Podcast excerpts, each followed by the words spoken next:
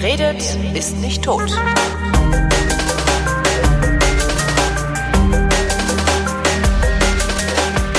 Willkommen zu einer neuen Ausgabe der Wissenschaft, nicht nur mit Florian Freistetter, sondern auch mit Grützbauch. Um genau zu sein, Ruth Grützbauch. Hallo Ruth, hallo Florian. Hallo Holger. Hallo. Ähm, die Ruth haben wir dabei, weil die Ruth gerade bei Florian sitzt und etwas Interessantes mit sich rumträgt. Und zwar ein aufblasbares Planetarium. Ähm, Richtig.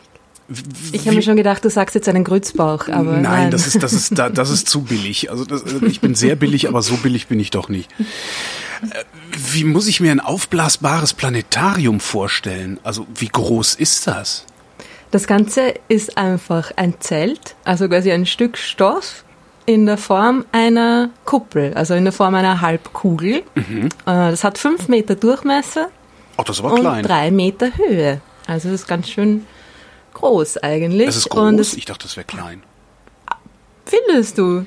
Naja, fünf Meter. Also in einem normalen Raum geht es schon fast nicht mehr hinein. Okay. Aber ähm, apropos hinein, da sitzen dann Leute drin und gucken Sterne an, ne? Also ja, genau. Also ich sitze auch drinnen. Ich ja. lasse die Leute nicht alleine in meinem Planetarium. Äh, und drinnen, also wir gehen hinein in dieses Zelt. Das ist komplett lichtundurchlässig. Mhm. Das heißt, eigentlich ist es stockfinster drinnen. Aber natürlich habe ich den Weltraum projiziert auf der Innenseite von dieser Zeltkuppel. Und das ist ein vollwertiges digitales Planetarium. Also ich habe einfach ein Planetariumsprogramm auf meinem Computer laufen mhm. und sitze damit in der Mitte des Zelts. Die Leute kommen mit mir rein, sitzen am Rand entlang, also so um mich herum und wir schauen alle nach oben und reisen durch den Weltraum. Was genau. ist denn das für ein Projektor, den du dann da hast? Ah, das ist eigentlich ein ganz normaler Beamer, so mhm. wie beim Home Cinema quasi, also ein bisschen ein besserer, mit einer besseren Auflösung, aber kein besonderer Beamer jetzt. Und ich habe dann mit einer super Anleitung aus dem Internet eine Linsen-Spiegel-Fischaugen-Kombination da irgendwie dran geschraubt. Und damit kann man eben das Bild, das am Laptop äh, Bildschirm gerade ist, einfach nach oben rundherum 360 Grad projizieren. Und das ist dann auch in der richtigen, ja, wie nennt man das denn, in der richtigen Verzerrung? Also es sieht dann tatsächlich ja, genau. so aus, als genau. würde ich in den Nachthimmel gucken. Ja, genau. Also man sieht dann eben den Horizont quasi rundherum mhm. und alles, was oberhalb des Horizonts einmal rundherum stattfindet. Genau, und es ist auch tatsächlich eine realistische Simulation des Weltraums. Ich sage dann irgendwie, wenn ich in eine Schule gehe, immer, hey, ich habe meinen Weltraumsimulator mit. Und ja, dann glauben natürlich alle, dass man jetzt schwerelos durch die Gegend fliegt, was leider nicht so ist. Aber es ist wirklich eine Echtzeit-Simulation des Weltraums. Aber du musst vielleicht dazu sagen, dass du schon äh, spezielle Software hast. Also kannst du einfach irgendein Bild nehmen, das kommt mhm. dann verzerrt oben an. Also du brauchst schon eine vernünftige, der spezielle Planetarium-Software, dass dann die Bilder dann wirklich auch so aussehen, wie sie am Himmel aussehen. Genau. Also wenn man einfach ein normales Bild da an diese Kuppel wirft, dann wäre es an den Ecken irgendwie, also dann würde man die Ecken quasi sehen, mhm. verzerrt und das Bild selber wäre auch nicht so toll. Ja.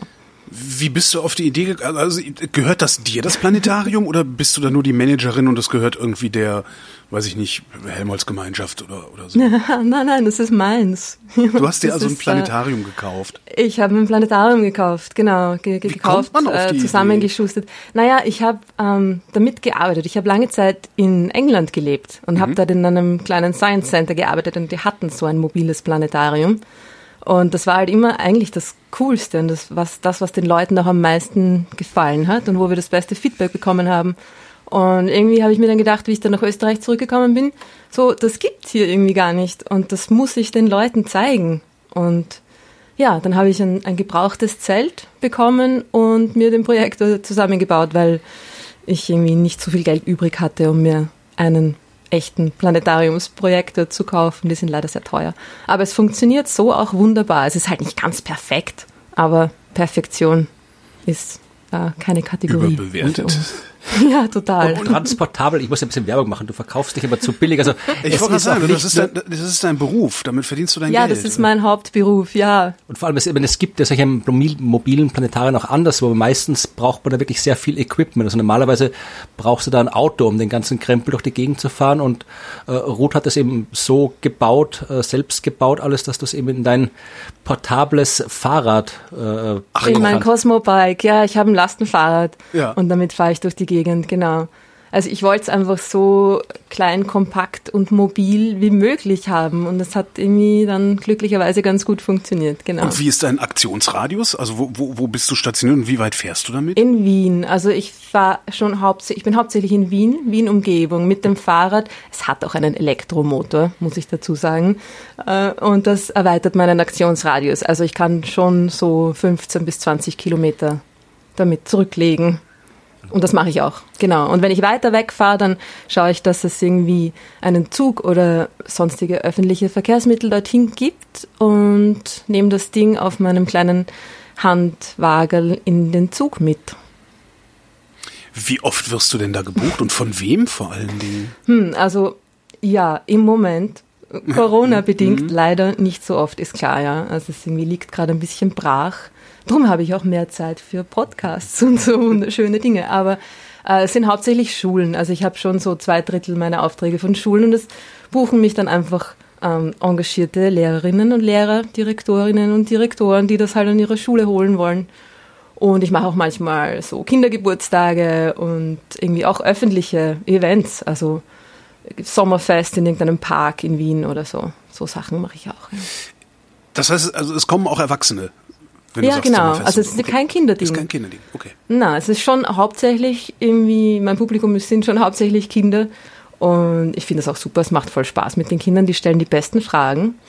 Aber es ist eigentlich auch total interessant für Erwachsene. Und es funktioniert auch die Kombi ganz gut. Also ich mache auch gern so gemischte Shows mit Kindern und Erwachsenen.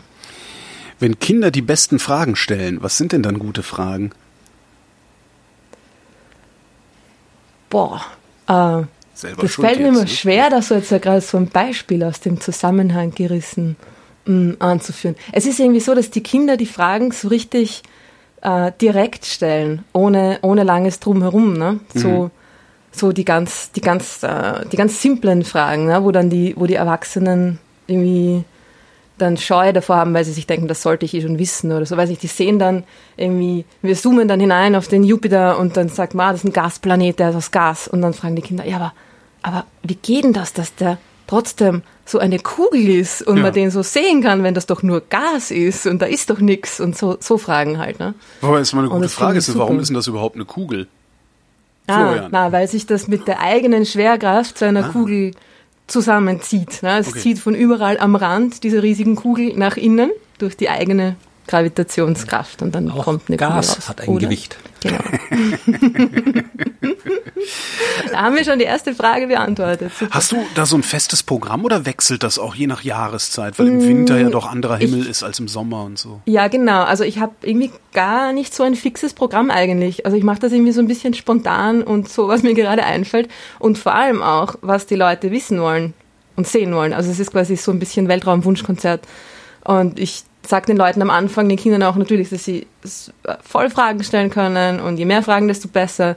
Und ich möchte sie da jetzt nicht mit irgendwas zutexten, äh, sondern ich sage einfach, ich, ich zeige ihnen das, was ich interessant finde, aber wenn sie selber Fragen haben, dann, dann nur raus damit und dann kommen sofort die Fragen und dann schauen wir uns das an, was die Leute sehen wollen. Was wollen die denn immer so sehen? Da gibt es doch bestimmt Favoriten.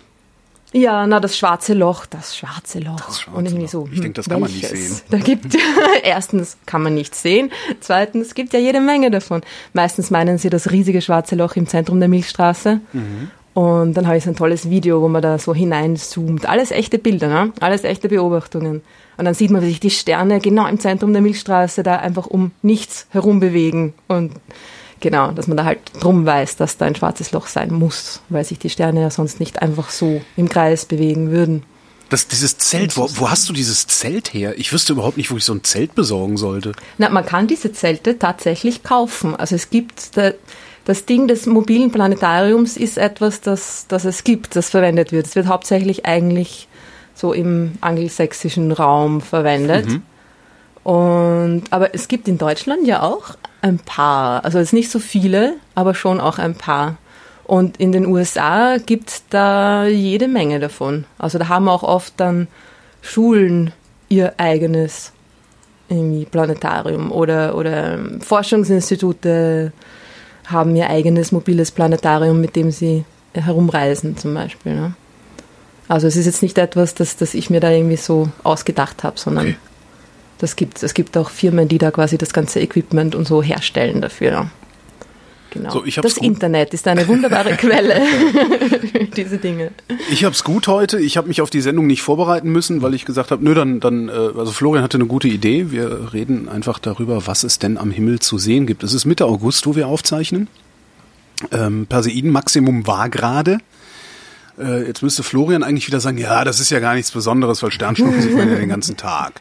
Genau, ja, aber das habe ich schon so oft gesagt und du sagst es du für mich, also insofern ist alles gut. Wenn dann die ganze Nacht und nicht den ganzen Tag. Ja, gut, aber das ist ja letztlich, äh, ist das ja auch ein Tag. Äh, ich winde mich ja. raus. Was können wir denn noch sehen am Augusthimmel? Hm, also, das Erste, was man äh, sieht aus dem Weltraum, das Erste, was man am besten äh, sieht, ist natürlich die Sonne.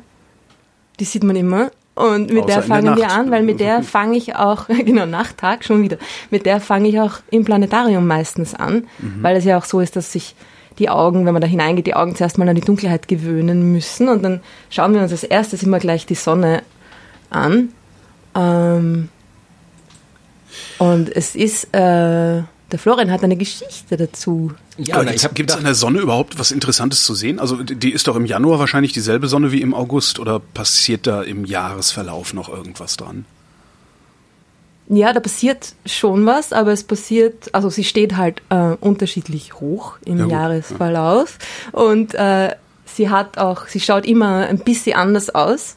Sie hat manchmal mehr Flecken, manchmal weniger, mhm. äh, aber sie hat manchmal mehr Aktivität, also es gibt mehr Explosionen quasi an der Sonnenoberfläche, äh, manchmal weniger, aber sie ist immer eine gigantische Plasmakugel, an der sich jetzt so nicht jetzt im Sommer und im Winter was ändert. Ne? Was ist Plasma? Ist Plasma ist extrem heißes Gas. So heiß, dass die äh, Elektronen der Atomhülle nicht mehr an die äh, Atomkerne gebunden sind, sondern sich getrennt davon bewegen das Plasma. So, was Freie war jetzt die Elektronen. Geschichte? Freie Elektronen. Freie Energie.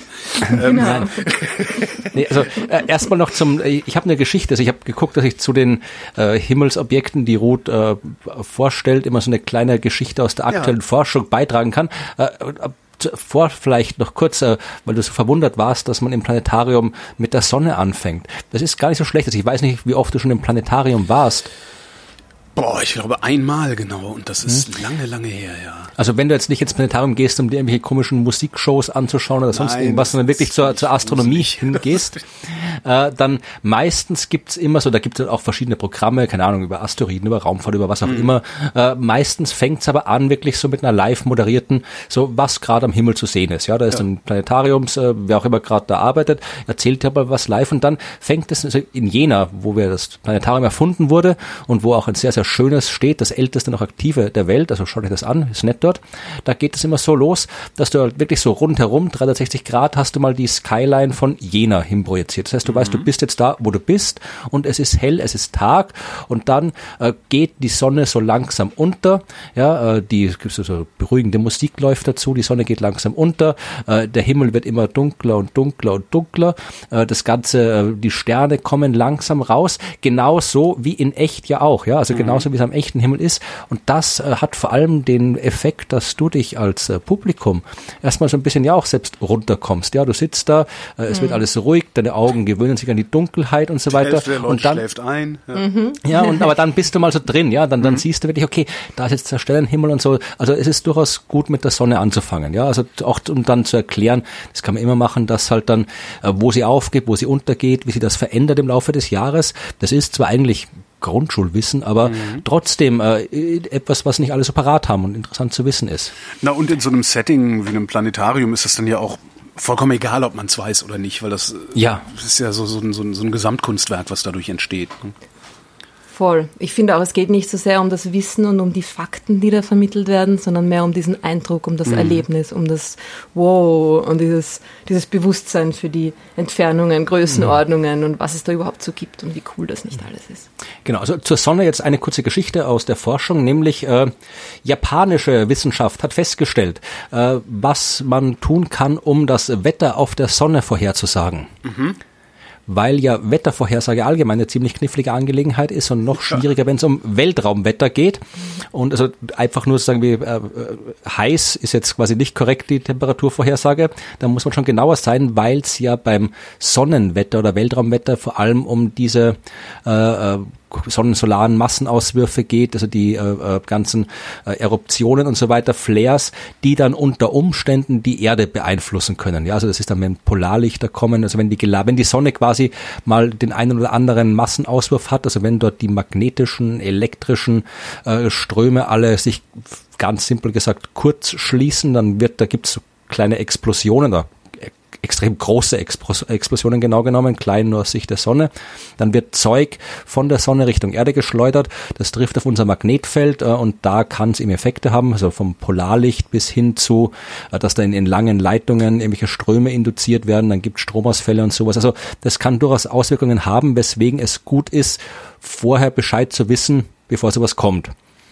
Das Problem ist, dass die Vorhersage des Wetters auf der Sonne extrem komplex ist, weil das extrem chaotische Vor äh, Vorgänge sind. Und man kann das ein bisschen machen, aber jetzt haben eben äh, japanische Wissenschaftlerinnen und Wissenschaftler äh, mit ähm, sehr, sehr komplizierten Computermethoden ähm, Möglichkeiten gefunden, wie man das Ganze äh, so auf, auf die wirklich die, die ärgeren Ausbrüche so auf 20 Stunden Vorwandzeit äh, vorhersagen kann. Das reicht, um Kraftwerke hoch und runter zu fahren und sowas. Ne? Zum Beispiel Satelliten in den Ruhemodus zu versetzen und sowas. Also ist im Detail kann ich es auch nicht erklären. Also das ist eine Art von Simulation, die ich, da, da bin ich, äh, da geht es um ganz andere Dinge. Da musst du wirklich irgendwie Hydrodynamik und den ganzen Strömungskram, also wirklich, dass da im Detail kenne ich mich nicht aus, aber man hat das jetzt eben wirklich eben äh, mit, mit äh, Magnetfeldern, die man beobachten kann, die Beobachtungen dann mit dem verglichen, was danach passiert, das dann wieder rückgeschlossen mathematisch auf das, was im Inneren der Sonne passiert, was ja das eigentliche ist, was das Ganze auslöst und so weiter. Also man hat sehr viel Mathematik und Computer auf das Problem geworfen und am Ende kam eine neue Methode zur Vorhersage Total. heraus. Und äh, das, äh, wie gesagt, also wir können jetzt tatsächlich also ein bisschen besser vorhersagen, was die Sonne macht. Mhm. Äh, jetzt äh, nicht, wo, wo sie auf und unter geht, das können wir schon seit langer Zeit sehr gut vorhersagen, aber jetzt können wir auch das Weltraumwetter ein bisschen genauer vorhersagen. Und jetzt reisen wir weiter, so Carl Sagan kosmosmäßig. Ne? Wo reisen wir genau. jetzt hin?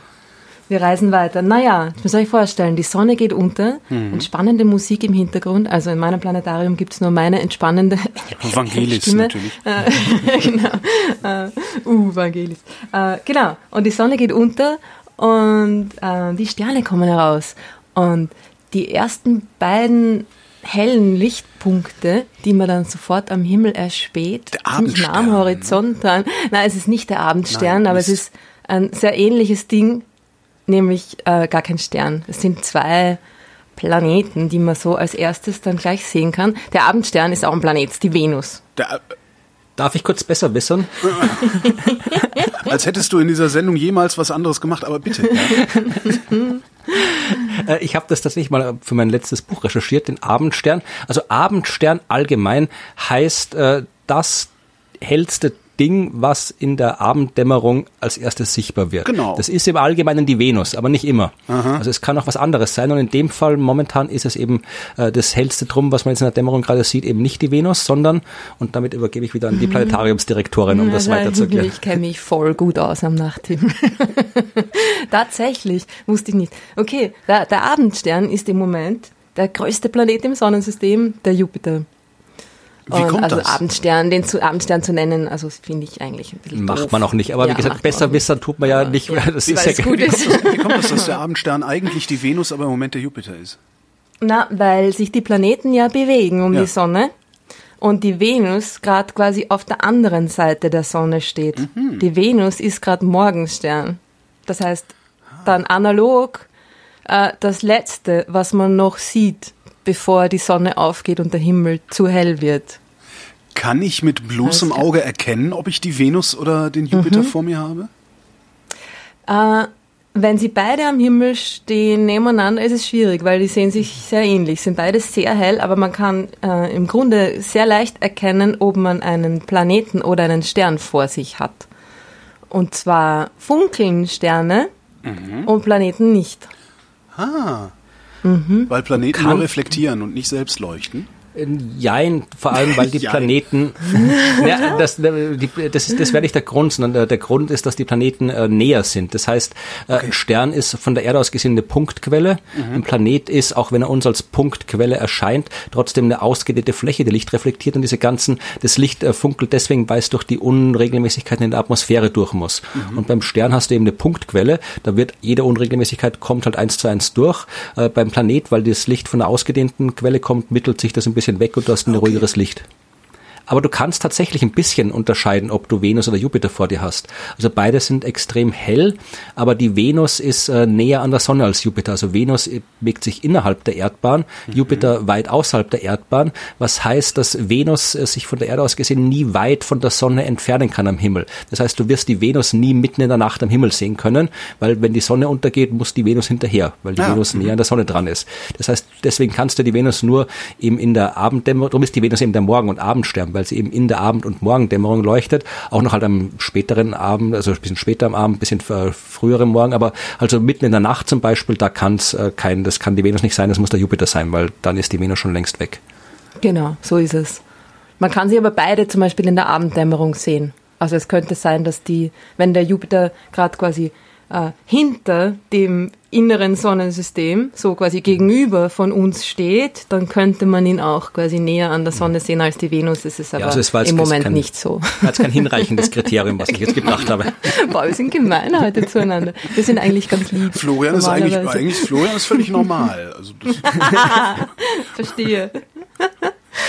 ah, genau, also der Jupiter. Und gleich daneben der zweitgrößte Planet im Sonnensystem, der Saturn. Ja, den habe ich Und das ist ziemlich cool. Die das sind gerade wirklich beide so nebeneinander als ein heller und ein bisschen weniger heller Punkt am Himmel zu ich sehen. Vor ein paar Jahren habe ich mal durch das Teleskop eines Freundes gucken können, der auf dem Land wohnt, wo relativ äh, wenig Licht ist, mhm. ähm, und habe den Saturn sehen können. Also durch das, das war schon, das hat was Mystisches. Mhm. Tatsächlich. War schon super. Hast, hast du den Ring gesehen? Ja, ja, eben drum. Die Ringe. Also, ja, ja. ja. Naja, nee, den Ring. Also es war schon, das war jetzt kein allzu starkes Teleskop und äh, das dann auch noch irgendwie Atmosphäre dazwischen gehabt und so. Aber du hast halt ja die Kugel mit dem Strich durch sozusagen. Ne? Ja, ja, ja. Das genau. ist äh, das war das erste Mal, dass ich einen anderen Himmelskörper auf so eine Art und Weise gesehen habe. Also einen, der so weit weg ist. Den Mond sehe ich natürlich ständig. Aber das ja, war schon wirklich ein, sich schon ein beeindruckendes gewöhnt, ja. Gefühl irgendwie zu Aber es ist einfach dieser, ich meine, dieser Ring, es ist einfach extrem cool, ja, dieser diese riesen Gaskugel mit einem Ring drumherum. Es hat irgendwie sowas, es hat schon an sich sowas Science-Fiction-artiges. Absolut. Dieser, Woraus dieser bestehen die Ringe? Das ist Schrott, ich, ja. ne? Trümmer, oder? Äh, genau, also kein, ja, kein Schrott, sondern ähm, Staub und Eis. Eigentlich hauptsächlich aus Eis. Warum haben wir sowas eigentlich nicht? Ähm, die Erde hat deswegen keine Ringe, weil wir äh, keine Quelle für Ringmaterial haben. Also äh, Saturn hat das, wir wissen nicht genau, was die Quelle der Saturnringe ist. Wir wissen, dass äh, die Saturnringe nicht alt sind, kosmisch gesehen. Also die Saturn, genaue Zahl weiß ich jetzt nicht auswendig, 100 Millionen Jahre oder irgendwie sowas, aber halt wirklich wenig aus kosmischer Sicht. Das weiß man deswegen, weil die Cassini-Raumsonde da vorbeigeflogen ist vor einigen Jahren, also wirklich durch die Ringe durch und halt irgendwie gucken konnte, wie staubig sind diese Eisteilchen und je nachdem, wie alt sie sind, desto staubiger müssen sie sein. Also wir wissen, dass das ein relativ junges Phänomen ist. Äh, das heißt, der Planet gesehen. ist älter als seine Ringe. Ja, genau. Ah. Äh, und vor allem diese Ringe, die, die verschwinden ja auch, die Teilchen. Also die, die werden irgendwie teilweise irgendwie prallen zusammen, werden immer kleiner. Manchmal werden irgendwie werden weggetragen, treffen auf die Monde auf, die da noch rumfliegen. Also das ist auch ein äh, Phänomen, das sich quasi im Laufe der Zeit verflüchtigt. Mhm. Das heißt eben, äh, wir wissen einerseits kommen äh, die Ringe vermutlich äh, von Monden, die auseinandergebrochen sind. Das, das heißt, wir müssen unseren Mond sprengen. Dann, dann hätten wir definitiv einen Ring, ja. Action. Aber äh, das, es gibt die sogenannte Roche-Grenze, heißt es. Ja, also es ist im Vereinfacht gesagt, äh, wenn ein Himmelskörper einem anderen nahe kommt, also diese Roche-Grenze überschreitet, dann äh, können die, die dann, dann hält der nicht mehr zusammen, sondern bricht auseinander. Das hängt natürlich vom Material ab. Also wenn da jetzt irgendwie eine massive Eisenkugel hinfliegt, da ist es egal, die, die kannst du bis auf die Oberfläche runterschieben, der passiert gar nichts. Wenn es so ein loser Geröllhaufen ist wie ein Asteroid, dann wird der irgendwann quasi durch die Gezeitenkräfte des Planeten auseinandergerissen. Und der Saturn hat ja wirklich viele Monde. Ich weiß gerade die aktuelle Zahl nicht, sind schon über 80. Also äh, der hat auf jeden Fall 80. Äh, jede Menge Mo Ja, also mhm. also wirklich viele. Und äh, da, da ist es durchaus möglich, dass eben dann halt im Laufe der, der Entstehungsgeschichte, dass da eben einige Monde näher rangerückt sind, auseinandergebrochen sind, dass vielleicht Monde kollidiert sind und da eben diese Hauptringe herkommen. Und dann gibt es aber noch jede Menge Ringe, die man quasi äh, mit einem normalen Teleskop nicht so sieht. Also wirklich schwächer leuchtende Ringe, die aber durchaus größer sind. Und da zum Beispiel gibt es auch einen Ring, wissen wir, äh, der entsteht zum Beispiel durch Eisvulkanismus. Ja, also es gibt einen Saturnmond, Enceladus, äh, der ist recht weit außen und das ist so ein sehr äh, Eismond, also der hat quasi einen, vermutlich einen Gesteinskern, äh, außenrum eine wahnsinnig dicke Eisschicht und vermutlich, oder nicht vermutlich, mit Sicherheit innen drin, äh, also zwischen Eisschicht und Kern, so einen flüssigen Ozean, mhm. weil der durch die Gezeitenkräfte des äh, Saturn aufgeheizt wird und da eben ab und zu kann es eben sein, dass so wie bei der Erde geschmolzenes Erdinneres an die Oberfläche kommt und bei einem Eismond ist geschmolzenes Mondinneres dann eben Wasser. Wasser. Ja, das kommt dann raus. In wirklich, hab, hab beobachtet. Es, es gibt Fotos, wo du diese Fontänen siehst, die rauskommen. Und ja, das, weil der Mond eben so klein ist, die Anziehungskraft des Mondes gering ist, das Zeug mit ordentlich Rums rauskommt, äh, spuckt dieser Mond Enceladus eben jede Menge Eisteilchen äh, ins All, zieht da quasi so eine Eisspur hinter sich her und ist damit die Quelle dieses einen, ich glaube, es ist der F-Ring, wenn ich mich nicht täusche, oder der E-Ring, nicht der F-Ring. Also das sind alles Quellen für so Ringe und wir haben eben keine Quellen, wir haben nur einen Mond, der ist äh, groß genug, fest genug und äh, weit genug weg, der bricht nicht auseinander, wir haben keinen Eisvulkanismus irgendwo, drum haben wir keine Ringe. Fällt der Kram aus den Ringen irgendwie im Laufe der Zeit auf den Planeten runter? Auf dem Planeten kann, müsste, das müsste jetzt, äh, kann ich jetzt nicht sagen, er fällt sicherlich einiges fällt auf dem Planeten, einiges fällt auf die Monde, einiges. Also ich habe so ein Seven Eves äh, Ding jetzt im Kopf. Ja, ja. Ne? Also nee, also das, das, gut, das wird dem Saturn ziemlich egal sein. Der ist deutlich größer als das bisschen, was darum fliegt. Okay. Aber äh, es wird nicht alles auf, es wird natürlich einiges wird sich im Alpha flüchtigen, weil die Ringe gehen ja wirklich weit raus. Du hast da Monde drinnen, die da Lücken reinmachen, die das aufsammeln. Also da kann man auch wirklich sehen, so, so kleine Monde, die quasi, so wie das Auto auf der Autobahn, die Windschutzscheibe vorne schmutzig schmutzig ist, weil da das ganze Zeug aufprallt. Genauso haben die Monde quasi dann äh, halb schmutzige, halb saubere Seiten und so. Also äh, das wird schon aufgesammelt, aber alles fällt jetzt nicht auf den Planeten, würde ich jetzt mal behaupten. Mhm. Aber einiges sicher, ne? Ja. Und ich habe noch eine, wir müssen ja wieder ein bisschen, ein bisschen äh, Asteroiden in diese äh, Folge reinbringen, denn äh, wir sind jetzt beim Jupiter. Und was man beim Jupiter auch äh, so schön sehen kann, also wenn er mit, wie gesagt, äh, ich habe das jetzt in den letzten Tagen, wo das Wetter wirklich wunderbar war, auch immer Jupiter und Saturn gesehen, es hat wirklich, schaut wirklich toll aus, diese beiden hellen Dinge, äh, mit freiem Auge. Und wer ein Fernglas hat oder ein kleines Fernrohr, äh, schaut euch den Jupiter im Fernrohr an, weil dann könnt ihr äh, die vier großen äh, Jupiter-Monde sehen. Also Jupiter hat auch irgendwie 70, 80 Monde, aber vier davon eben deutlich größer, die sogenannten galileischen Monde. Und je nachdem, wie die gerade stehen, kann man halt dann äh, eins bis vier oder null bis vier äh, von diesen Monden sehen. Das sieht man dann wirklich so, so wie der, der, der, der Ring vom Saturn dann quasi so ist, siehst du halt so zwei, drei, vier Punkte links und rechts vom Jupiter stehen. Das sind ähm, Jo, Ganymed, Callisto und Europa. Und äh, Ganymed ist der größte Mond des Sonnensystems. Ja? Über 5000 Kilometer Durchmesser und das ist echt, also größer als der Merkur ist es, der Jupitermond Ganymed. Und den, der ist jetzt in letzter Zeit äh, erforscht worden, genauer erforscht worden als vorher. Und zwar hat man, haben Wissenschaftler von äh, irgendwo, ich weiß gerade nicht von wo die kommen, ähm, die haben äh, schon wieder äh, Japan, wieder Japan, ja, also, ah, die haben halt eine, okay.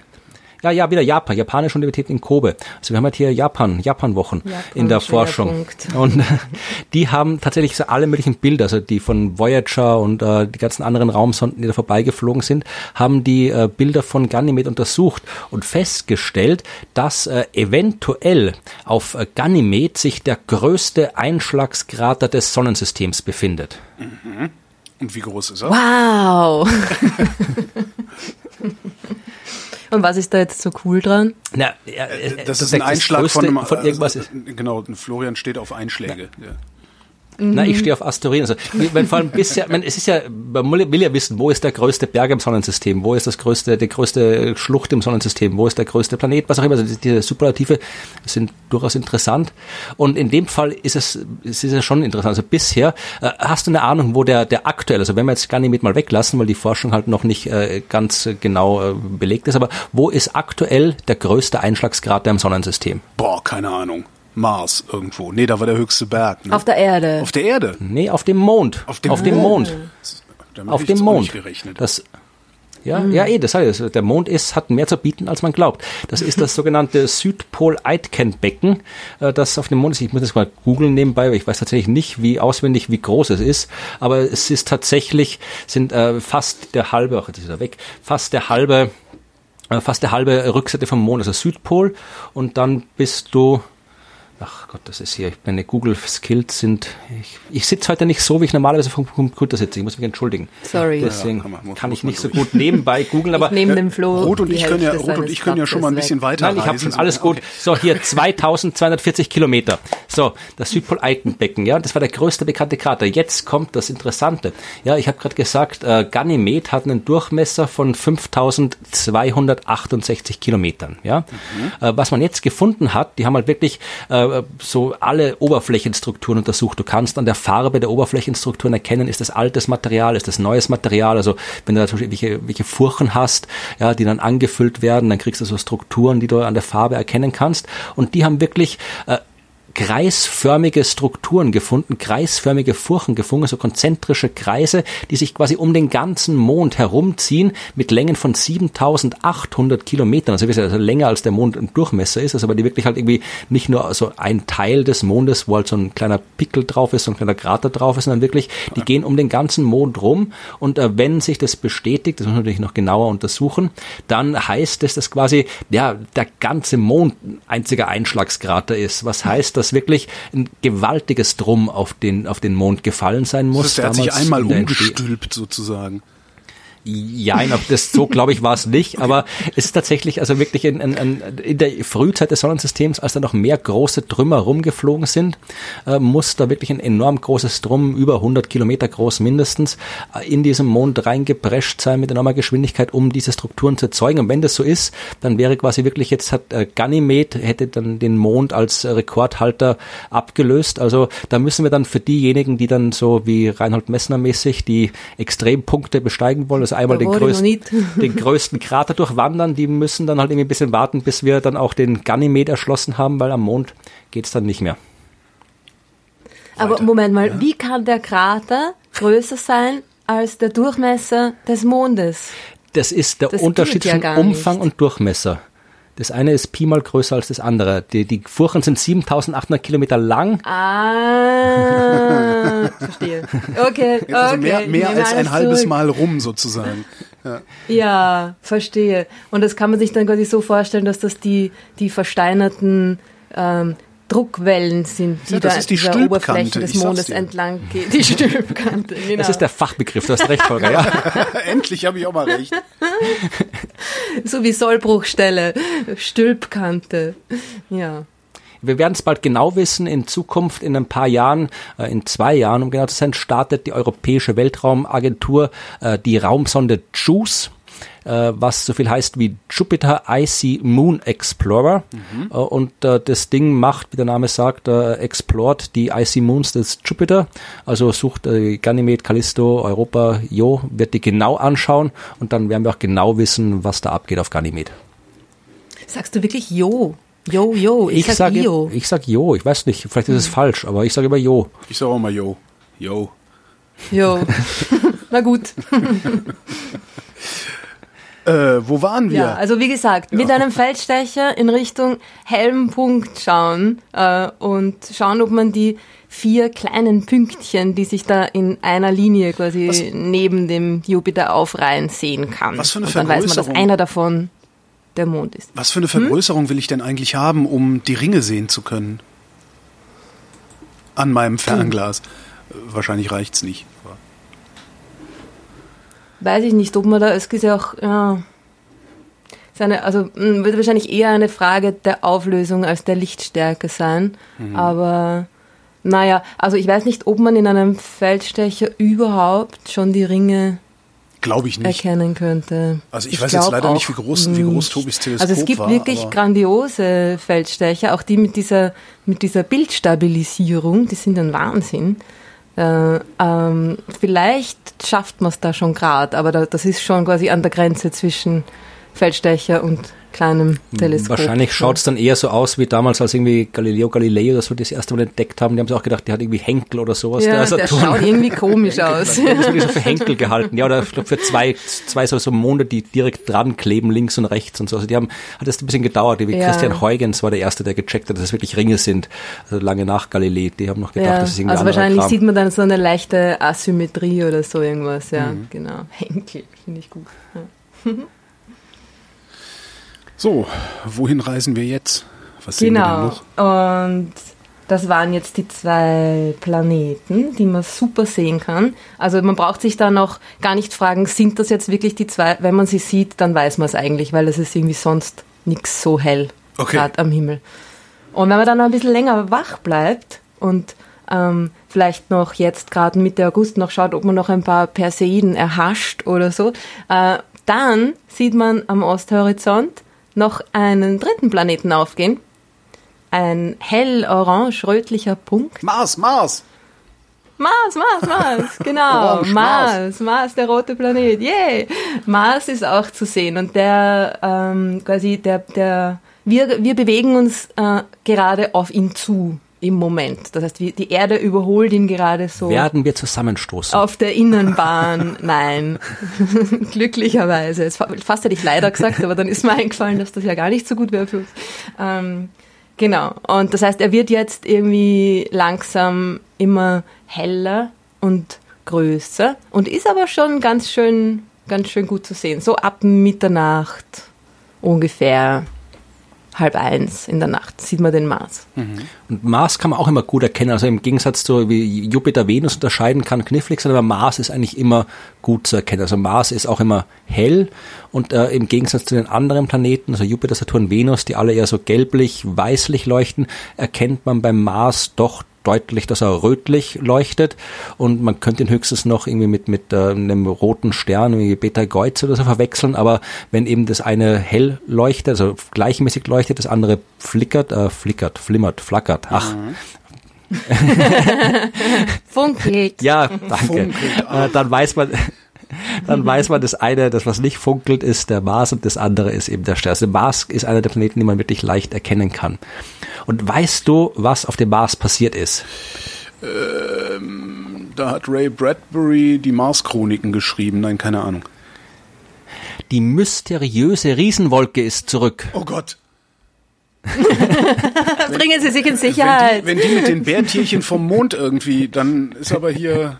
Ja, ja, ja, dann wenn die da rausschauen. Nee, das ist natürlich eine coole Geschichte. Also ich habe auch die Schlagzeile äh, gelesen und dachte, was wollen die jetzt schon wieder? Aber tatsächlich ist sie jetzt, die lautet, die Schlagzeile, mysteriöse Riesenwolke über Mars-Vulkan ist zurück mhm. äh, und steht in der seriösen Zeitung und ist tatsächlich gerechtfertigt. Also ich hätte die auch nicht anders gemacht. Es geht tatsächlich um den zweitgrößten Vulkan des äh, Sonnensystems.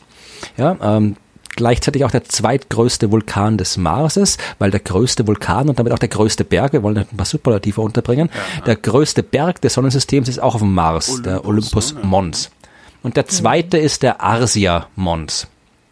Nicht Asia, sondern Arsia. Mhm. Ja, der, das ist auch, der ist 20 Kilometer hoch und ähm, äh, die, also der Berg hat einen Durchmesser, also der Schildvulkan 110 Kilometer, also ist ein ordentliches Ding vom Berg. Da muss sich der Messner auch anstrengen, wenn er den irgendwie noch schaffen will.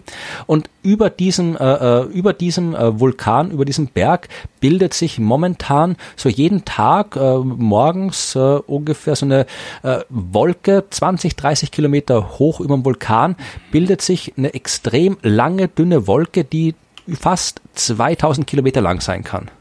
Wissen das wir, war in den letzten Jahren besteht? so. Oder ist genau das das Mysterium? Ja, also wir wissen auf jeden Fall, Entschuldigung, wir wissen auf jeden Fall, dass es nicht äh, irgendwie Vulkanismus ist. Ja, also es hat jetzt nichts damit dem Vulkan zu tun. Da kommen, die sind, die sind alle tot, die Vulkane auf dem Mars. Da kommt nichts raus.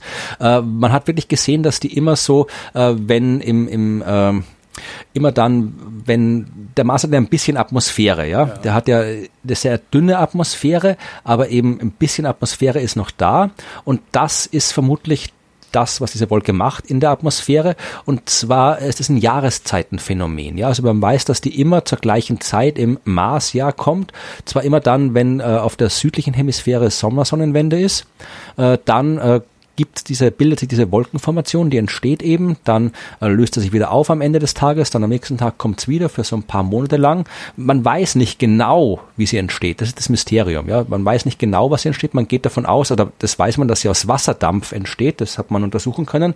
Aber wie gesagt, ähm, wo sie genau, warum sie genau sich so bildet, warum sie so dünn ist, das weiß man nicht. Ja, also es hat mit Luftströmen zu tun, die halt dann irgendwie von diesem Berg gelenkt werden. Also die bilden sich immer an der äh, vom Wind abgewandten Seite die Wolke und äh, dann äh, warum dieser, dieser, dieser Wind, warum das gerade dieser Jahreszeit ist, warum da immer der Wind diese Wolken entstehen lässt, also wie diese ganzen meteorologischen Bedingungen zusammenwirken, dass eben diese Wolke so regelmäßig entsteht, das ist eben noch unbekannt. Diese Mechanismen kennt man nicht und darum ist sie mysteriös. Hm? Aber sie ist zurück. Und sie sieht ziemlich cool aus. Echt? Ich finde, sie, sie, sieht echt irgendwie, also wenn man sich das auf Bildern anschaut, ist irgendwie so, äh, wieder so typisch so der erste Gedanke, na klar, da bricht ein Vulkan aus, ne? Mhm. Also wenn man das nicht weiß, wenn man nicht weiß, dass der, der Mars nicht mehr äh, geologisch aktiv ist, ne? denkt man sich echt, boah, voll die Action. Mysteriöse Aber, ja, Riesenwolke. Mysteriös. Mhm. Sachen gibt's im Sonnensystem. Regnet die sich denn ab oder verschwindet die einfach so? Ich glaube, Regen wird schwierig am Mars, weil da der Luftdruck so gering ist, dass du kein flüssiges Wasser kriegst. Also mhm. eher nicht. Okay. Also kann ausfrieren vielleicht, das, da, das kann hinhauen, aber regnen wird's nicht. Ja, ja. der Mars. Ich bin zu Ende mit Mars. Genau, das ist die Mars-Geschichte. Also das sind die drei Planeten, die wir gerade sehen. Jupiter, Saturn und dann ein bisschen später in der Nacht Mars. Und alle drei ziemlich hell, nicht funkelnd, nicht zu verfehlen. Und was man noch so sehen kann, ist, äh, wenn es um helle Punkte am Himmel geht, und was immer ziemlich cool ist, finde ich zumindest. Helle Punkte am Himmel. Äh, ein heller Punkt, der sich bewegt. Ja, UFOs. Genau. gibt irgendwie, seit die, seit die, Handyfoto, äh, seit die Handykameras besser geworden sind, gibt es keine UFO-Sichtungen mehr, oder? Ja, komisch, ja. ja. ich glaube, die Außerirdischen haben da irgendwie Wind davon gekriegt, dass sie jetzt leichter nachzuweisen wären und kommen nicht mehr. Ja, Schade eigentlich. Aber nein, es sind natürlich nicht UFOs, sondern es sind äh, Menschen im Weltraum.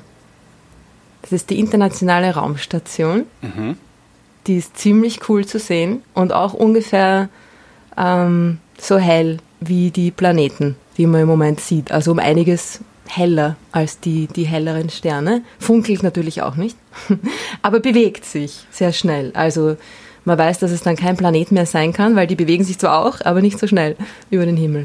Also die Raumstation kann man eigentlich kaum nicht sehen, wenn sie sichtbar ist. Es ist wirklich mittlerweile, sie ist extrem hell. Also das ist wirklich, wenn sie da gerade rüber fliegt, dann gehört es zu den hellsten Punkten am Himmel und man sieht deutlich, die zieht deutlich schnell ihre Runden. Also die, die zieht da über den Himmel und ist extrem hell. Das kann man, sie blinkt doch nicht rot-grün wie ein Flugzeug oder so. Ja. Also wenn die Raumstation gerade rüberfliegt, dann, dann merkt man das auch und weiß, dass, dass sie das ist. Ja, und es ist ziemlich cool, weil die fliegt in eineinhalb Stunden einmal um die Erde.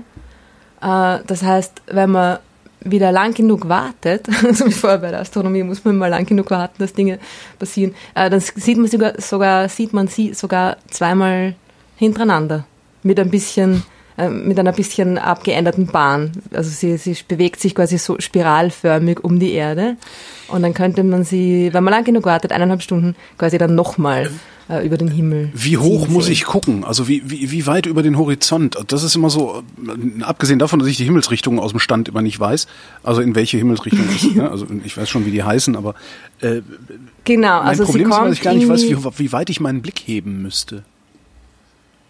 Na, sie bewegt sich, sie geht, sie, sie erscheint am Horizont, meistens im, so in der Südwestgegend und bewegt sich dann nach oben, mhm. hoch über den Himmel und geht auf der gegenüberliegenden Seite wieder okay. unter, also verschwindet wieder. So also, bewegt sie sich meistens. Ja, also wie hoch sie jetzt genau fliegt, hängt natürlich davon ab, welchen Überflug du jetzt erwischt, ob es jetzt, äh, weil wie gesagt, die, die, die sich ja alle 90 Minuten ein bisschen ändert.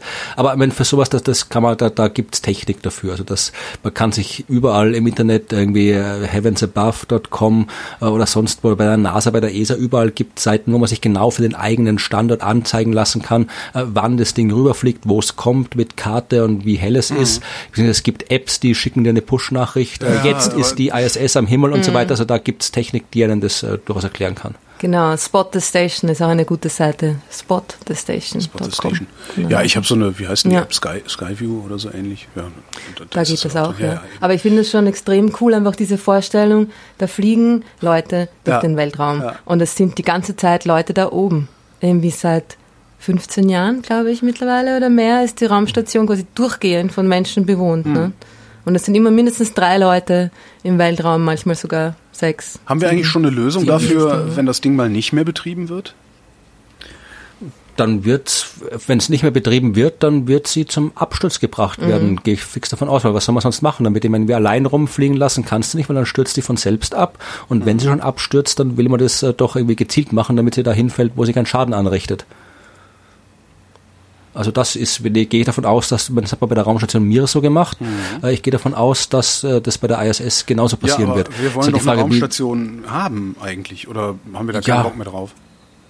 Ja, kommt drauf an, die Chinesen bauen schon wieder ein. Also so, die, die okay. haben ja, die haben schon ein paar gebaut und die bauen halt das, das, also ob, ob äh, die haben auf jeden Fall Bock drauf, ob jetzt äh, Europa, Amerika, Russland, da gibt es auch immer, es kann sein, dass, äh, dass die USA jetzt irgendwie das canceln, dann macht vielleicht Russland seinen Teil alleine weiter, es kann sein, gibt auch immer wieder Gerede, dass das Zeug äh, privatisiert wird, dann kauft vielleicht Elon Musk das Zeug und weiß nicht, installiert doch Flutlichter drauf, um uns noch mehr zu nerven, um uns noch mehr auf die Nerven zu gehen mit dem Zeug. Also ich habe keine Ahnung, wie da die Pläne sind, aber äh, wie gesagt, wir haben ja bei Elon Musk habe ich auch noch eine, eine aktuelle Nachricht dazu. Wir haben ja schon oft genug über dessen Satelliten geschimpft, die den Astronomen und Astronomen den Blick verstellen. Es sind jetzt äh, vor, vor ein paar Tagen wieder neu, die zehnte Starlink-Mission von SpaceX ähm, mit hochgeflogen und diesmal hat ähm, äh, SpaceX auch jetzt äh, auf die Kritik, äh, ich würde sagen die Empörung der Astronomie reagiert und äh, ihre Satelliten abgedunkelt, also mit einem Visier ausgestattet, Moment, hast du das damit nicht die nicht mehr so hell. Erzählt, oder hat mir das irgendjemand anders erzählt? Ich habe erzählt, dass sie es machen wollten. Ah, okay. Und äh, jetzt äh, machen sie es, äh, sind die hochgeflogen. Es ist auch die Frage, ob das, ist, ob das jetzt wirklich funktioniert. Das Ding ist, die haben zuerst einen Test-Satelliten gestartet.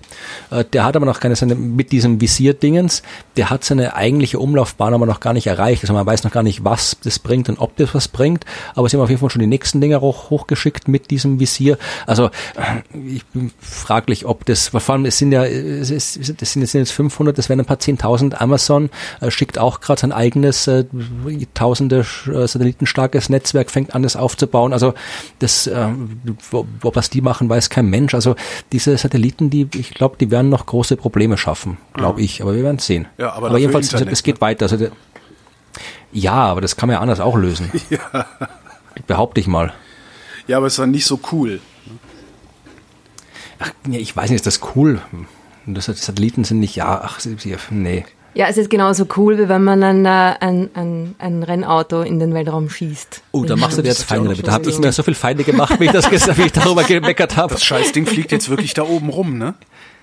Ja. ja, das Scheißding fliegt jetzt wirklich da oben rum. Ich meine, was ist mit dem? Ja, wirklich. Also mich ärgert das auch sehr. Findest du das cool? Was? Ich? Ja. Also dann hätte ich es nicht Scheißding genannt. Ich finde es total dämlich. also das kann man ja. ja machen und dann lässt man es aber hinterher verglühen oder so. Aber es fliegt da ja. oben Auto. Also nee. Naja. Aber was, wo ist das Ding denn jetzt? Fliegt mit das, einer das Puppe mit einem Raumanzug an drinnen irgendwie. Ich meine. Das ist jetzt irgend, in irgendeiner Umlaufbahn ist das Ding jetzt oder wie? Ich habe keine Ahnung, wo sich das rumtreibt, aber haben Sie es nicht Richtung Mars geschickt irgendwie, aber die Berechnungen nicht, nicht gescheit gemacht und es fliegt jetzt einfach irgendwo hin? Ah, es gibt eine Webseite, die heißt whereisroadster.com. Ah, ich habe oh hab gerade gegoogelt, ja. Where is Starman? Ja, so hieß der, der hat eine Boah. genannt, Starman. Wo ist er denn? Ah, da, der ist gerade äh, äh, zwischen, ja, außerhalb, zwischen Erd- und Marsbahn ist er gerade ja. irgendwo. naja. Ja, also den Mars haben sie eindeutig verfehlt, ja, glücklicherweise. Ich, ich würde was, sagen wir mal so, ähm, diplomatisch ausgedrückt, ich würde was anderes mit meinem Geld machen, wenn ich so viel Geld hätte. Mhm. Glaub, ja. ja, es illustriert halt die Absurdität von äh, extrem reichen Individuen, finde ja, ich. Ne? Absolut. Warum gibt's, warum leben wir überhaupt in einer Gesellschaft, in der es einzelne Personen gibt, die über Milliarden, ja, ja Milliarden von Geld verfügen. Es ist, ja, aber das ist ein anderes Thema. Du deine Wirtschaftsteil diese Podcast bitte, ja? Dass Milliardäre braucht, äh, ist ein anderes Thema, ja. Ist eigentlich ziemlich klar, ja. Ja, genau. Das redest dann nachher mit den Ökonomen drüber. Genau, und dann die erzählen mir dann was anderes. Nee, die sind beide an der Uni, das, äh, an, die ja. sind auch nicht reich. Mm. So, äh, ähm, äh, ja. Jetzt habe ich einen Anschluss mal. Ich verpasse die ganze Zeit den Anschluss, weil wir immer so abschweifen, aber das ist ja auch Sinn der Sache. Ne? Ja, wir waren bei den Satelliten und bei genau. der ISS. Genau, wir waren bei den hellen Punkten, also bei ja. den Punkten, die nicht funkeln, sich nicht bewegen. Was ist denn, was ist denn eigentlich der hellste Stern, den ich sehe, wenn ich dann nach oben Sich bewegen. Ah, das kommt doch an, wann du nach oben guckst ah, okay. und wo du bist. Also hier jetzt im Sommer ist es die Vega. Mhm. Die Vega ist der hellste Stern. In der Nacht, genau. Am Tag ist es die Sonne. ja, aber. Ja. ja. ja. Und allgemein ist ähm, in der, auf der Nordhalbkugel der hellste Stern, den man bei uns so sieht, ist der Sirius. Mhm. Auf der Südhalbkugel auch, oder? Ah, you Sirius. Ja, stimmt, der ist ziemlich nah. Ja, aber der Sirius ist der, der, Sirius ist der hellste Horizont, Stern also überhaupt. Also den sieht man quasi von Norden und Süden. Der ist der hellste Stern überhaupt, genau. Ach. Genau. Den sieht man im Moment gerade nicht, weil das ein Stern ist, den man nur im Winter sieht. Also der ist jetzt gerade quasi auf der Himmelsseite, auf der auch die Sonne ist und drum. Warum, warum ist der der hellste? Ist er so groß oder ist er so heiß oder ist der? Der ist nah. Ach so, okay. Der ist nah an uns dran. Genau, der ist ungefähr acht Lichtjahre von uns entfernt, wenn das mich nicht alles ja täuscht. Ja. Und das ist recht nah. Mhm. Genau, es geht ja noch. Also schon ziemlich weit weg eigentlich, aber für einen Stern ist es ziemlich nah. Also der nächste Stern an uns dran, außerhalb des Sonnensystems, ist äh, Alpha Centauri, beziehungsweise das System Proxima, Proxima Centauri, Entschuldigung. und er ist irgendwie gut vier Lichtjahre von uns entfernt. Und äh, Sirius ist halt ein bisschen heller äh, als der Proxima Centauri und ist zwar ein bisschen weiter weg, aber eben quasi genug eine Proxima heller, siehst du mit freiem Auge überhaupt nicht. Okay. Sieht man gar nicht? Proxima siehst du mit freiem Auge ah, nicht. Okay, verstehe. Ja, ich ich, ich kenne mich wirklich gut aus, wie man sieht am Sternenhimmel. Das ist ja, ja Südhimmel. Mhm, genau, genau. Gute Ausrede. Genau. Also der, der Sirius ist quasi ist ein ähm, ist ein großer Stern, aber hauptsächlich deswegen so hell, weil er einer der nächsten Sterne an uns dran ist. Mhm. Wir waren immer noch bei den hellen Punkten, Punkten, ne? Punkeln. Funkeln, funkeln, genau. Und was auch cool ist, ist natürlich Beta Geuze, mhm. auch ein ziemlich heller Stern. Das ist der, der rote Riese im Orion. Den kennen wahrscheinlich viele Leute so vom, vom Himmel. Den Orion, das Sternbild Orion kennen. Ja, ne, vor allem Beta Geuze war ja in den letzten äh, Monaten ständig in den Medien mit dem Ding, wo genau. das so dunkel geworden ist und keiner hat gewusst, warum. Ach, das und war alle haben spekuliert, ob er jetzt ja. explodiert und so weiter, genau. Genau, und der ist, Aus den sieht man jetzt auch. Daher, ne? Ja, genau, genau. Und den sieht man jetzt auch schön langsam jetzt dann ab August wieder ganz früh in der Früh. Also jetzt sind wir schon so in Richtung, wir gehen schon wieder in Richtung Herbst und jetzt kommen quasi die Winter, die Wintersterne wieder. Und Beta Geuze ist halt ziemlich cool, weil das der Stern ist, der ja in nächster Zukunft, auf astronomisch nächster Zukunft, also in ein paar Millionen Jahren, als Supernova explodieren wird. Ähm, und diese Explosion wird natürlich von der Erde zu sehen sein und zwar wird die so hell sein wie der Vollmond. Wow. Aber das wird zu unseren Und ich sage das jetzt extra, weil ich weiß, dass das den Florian so ärgert, wenn man sowas sagt. Das wird Nein, es wird vermutlich, es könnte zu unseren Lebzeiten passieren. Es okay. ist tatsächlich so, dass das quasi jeden Moment passieren könnte. Aha. Es ist halt nur eine Frage der Wahrscheinlichkeit. Sterne sind ja sehr langlebig. Also unsere Sonne zum Beispiel die lebt ungefähr 10 Milliarden Jahre lang, mhm. eine Lebenszeit von 10 Milliarden Jahren und ist jetzt ungefähr so viereinhalb bis fünf Milliarden Jahre alt. Also ist so in der Hälfte ihres Lebens angelangt. Und dieser Riesenstern, Peter Geuze, der ist nur knapp 10 Millionen Jahre alt. Also nicht Milliarden wie die Sonne, sondern ja. Millionen, sehr, sehr jung. Ne? Aber diese Sterne, diese riesigen Sterne, die, die, die leben einfach auch sehr schnell. Also die verbrennen ihren ganzen äh, oder verschmelzen ihren Wasserstoff, Brennstoff sehr schnell. Äh, zu Helium sind viel heißer, viel dichter und so weiter. Da geht alles viel schneller. Und darum hat er auch nur eine Lebenszeit von knapp 10 Millionen Jahren. Okay. Das heißt, der ist ungefähr so alt, wie er erwartet wird, dass er maximal wird. Und jetzt ist natürlich knapp 10 Millionen Jahre könnte jetzt sein, dass der quasi morgen explodiert oder in ein paar hunderttausend Jahren mhm. oder so. Ne? Und alles, was dazwischen ist, ist ähm, ja dementsprechend ja, wahrscheinlich oder, oder unwahrscheinlich. Wenn das, ja? Ding explodieren, nächsten wenn das Ding explodieren würde, wie lange würden wir diesen zweiten Mond sehen? Also es ist natürlich nicht so groß wie der Vollmond. Es ist nur so hell wie der Vollmond. Okay. Es wäre ein Punkt, ja. der so hell wäre wie der Vollmond. Ach, schade. Aber immer noch nur ein Punkt. Okay. Also es wäre keine, es wäre nicht jetzt die Explosion als quasi Riesenwolke, Explosions-Kabum-Wolke ja, am Himmel zu sehen, so groß gesehen, wie der Vollmond. Ja, ähm, ja, aber wie lange würde man das sehen? Flo können? immer so sehr an diesen, an diesen Nachrichten, dass man sich das dann so vorstellt, das wäre das irgendwie die Wahnsinnsexplosion, ja. die so groß ist wie der Vollmond. Nein, und alles so hell. rappelt und wackelt. Und das ist aber schon auch cool. Genau. Aber wie lange bleibt und das hell? Der wäre also, am Tag zu sehen, ne? Wie lange bleibt das, das hell? Also ist das eine Explosion, die, die wie so ein, wie so ein, wie so ein, was weiß ich, so ein äh, Silvesterböller Peng macht und dann weg ist oder äh, dauert das Na, dann das vielleicht bleibt ein paar schon Tage, einige Zeit. Wie lang genau, weiß ich jetzt gar nicht. Es dauert auf jeden Fall ein paar Tage. Okay. Wahrscheinlich sogar ein paar Wochen. Ja, also andere Supernovae, die wir so im Laufe der Zeit gesehen haben, also jetzt die, die nahegelegene Supernovae, die, die momentan, die wir beobachten, wissenschaftlich beobachten, die werden ja meistens in, in anderen, nicht meistens, ausschließlich in anderen Galaxien beobachtet, mhm. äh, mit Satelliten, also da sieht man mit freiem Auge gar nichts. Wir warten schon seit langer, langer Zeit auf eine Supernova in unserer eigenen Milchstraße. Äh, es ist ein bisschen fies, also die letzte Supernova in unserer eigenen Milchstraße, die wir beobachtet haben, war im Jahr 1604, wenn ich mich richtig erinnere, das hat doch äh, Kepler Kepler damals äh, noch beobachtet. Äh, und ähm, mit freiem Auge, weil das Teleskop gerade erst erfunden wurde. Das heißt, jetzt haben, jetzt hätten, damals hat Kepler diese Dinger noch Nova genannt, weil er dachte, es wäre was Neues, ja, mhm. neuer Stern. Heute, also der hat quasi, man hat es gesehen damals, wirklich über Wochen und teilweise sogar Monate hinweg gesehen, äh, dieser Supernova, diesen neuen Stern am Himmel. Man hat damals keine Ahnung gehabt, was es ist, man hat es falsch benannt. Äh, jetzt hätten wir Superteleskope, wir wüssten, was das Zeug ist, wir stünden quasi bereit, um dieses Ding zu beobachten mit passiert. allen Regeln der Kunst, mit allen Augen und das kommt einfach nicht. Also im Schnitt äh, würde man erwarten, statistisch, dass so alle 100 Jahre so ein Ding zu sehen ist. Ja, und wir warten schon 400 Jahre drauf. Wir wissen, dass zwischendurch welche stattgefunden haben. Ja, aber halt gerade da, wo wir sie nicht sehen konnten, irgendwie zwischen Staubwolken am anderen Ende der Milchstraße und so weiter. Also äh, wir warten halt drauf. Aber wenn es kommt, ja, also mit freiem Auge, so Wochen bis Monate kann man das sehen mhm. und mit Instrumenten natürlich noch deutlich länger. Mhm. Und wir haben Supernova in anderen Galaxien ja auch beobachtet in der Zwischenzeit. Halt nur in unserer eigenen Milchstraße, wo sie, wo sie quasi dann fast mit freiem Auge zu sehen wären, je nachdem, wo sie sind. Ne? Da haben wir keine beobachtet. Aber in anderen Galaxien haben wir diese explodierenden Sterne sehr wohl beobachtet. Also diese Explosionen sind so gewaltig, dass man die in einer anderen, weit entfernten Galaxie außerhalb der Milchstraße sehen kann. Schon Wahnsinn. Mit einem Teleskop mhm. natürlich, ja. Das sind, sind die, die energetischsten Phänomene, die es gibt im Universum. Ich bekomme zunehmend Lust, mir ein Teleskop zu kaufen, aber so mitten in Berlin ist es ein bisschen für den Arsch, ne?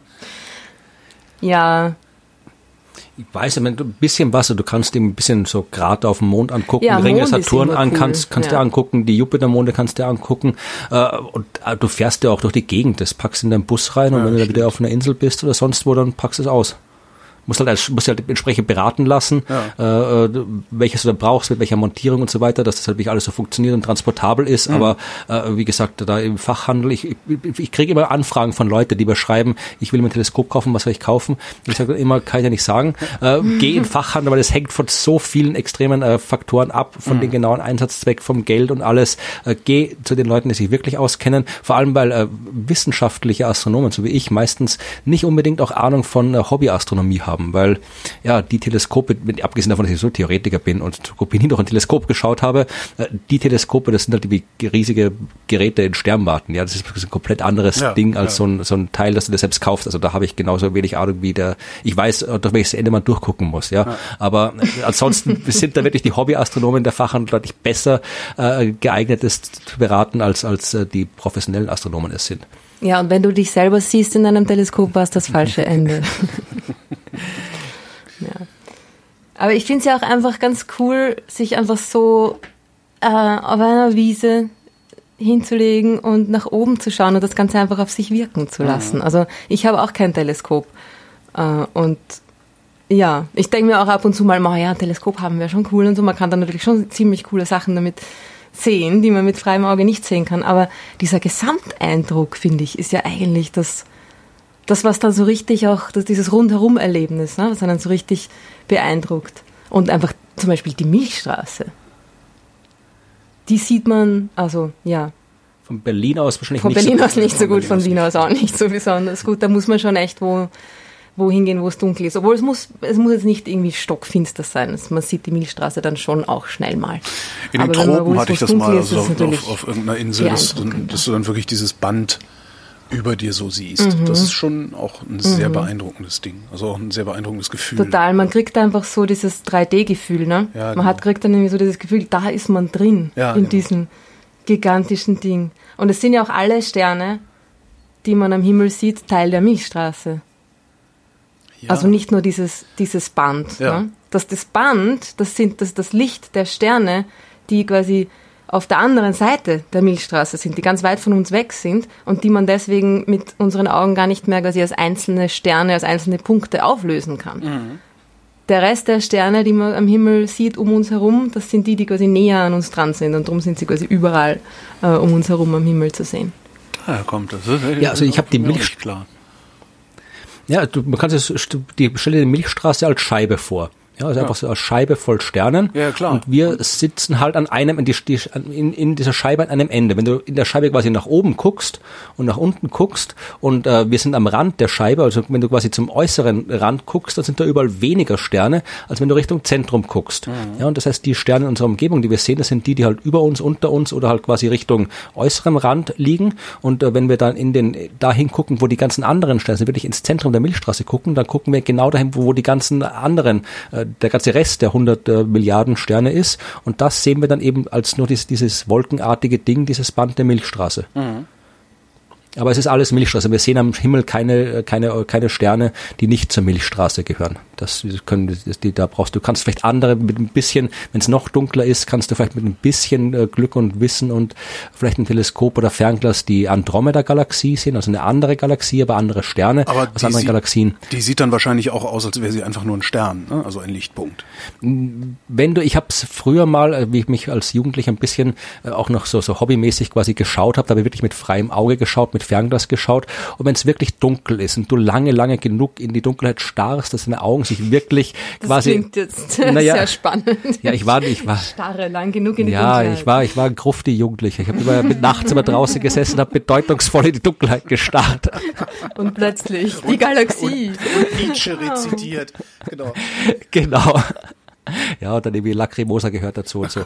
Ja. Ein Emo quasi.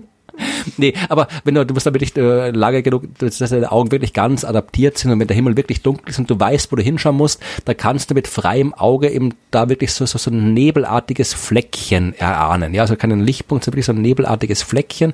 Und wenn du dann eben mit einem optischen Instrument hinguckst, dann kannst du das Fleckchen ein bisschen besser erkennen. Und das ist dann eben tatsächlich die Andromeda-Galaxie. Hm. Und damit möchte ich vielleicht noch die letzte Nachricht äh, aus der Wissenschaft zu dem Thema bringen. Denn, und ich zitiere wieder hier eine Schlagzeile, ganz aktuell äh, von gestern, also von heute aus gesehen gestern, mhm. äh, von der europäischen Südsternwarte ALMA, dieses große Radio-Mikrowellenteleskop-Array, ALMA findet das am weitesten entfernte Ebenbild der Milchstraße.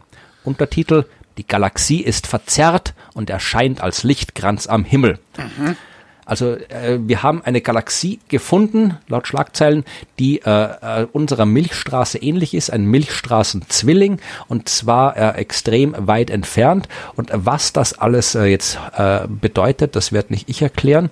Das äh, übergebe ich an Ruth, weil Ruth ist ja auch äh, ebenso wie ich äh, ausgebildete Astronomin, Doktorin und ihr Spezialgebiet sind leider, leider nicht die Ast Asteroiden, aber ihr Spezialgebiet sind die Galaxien.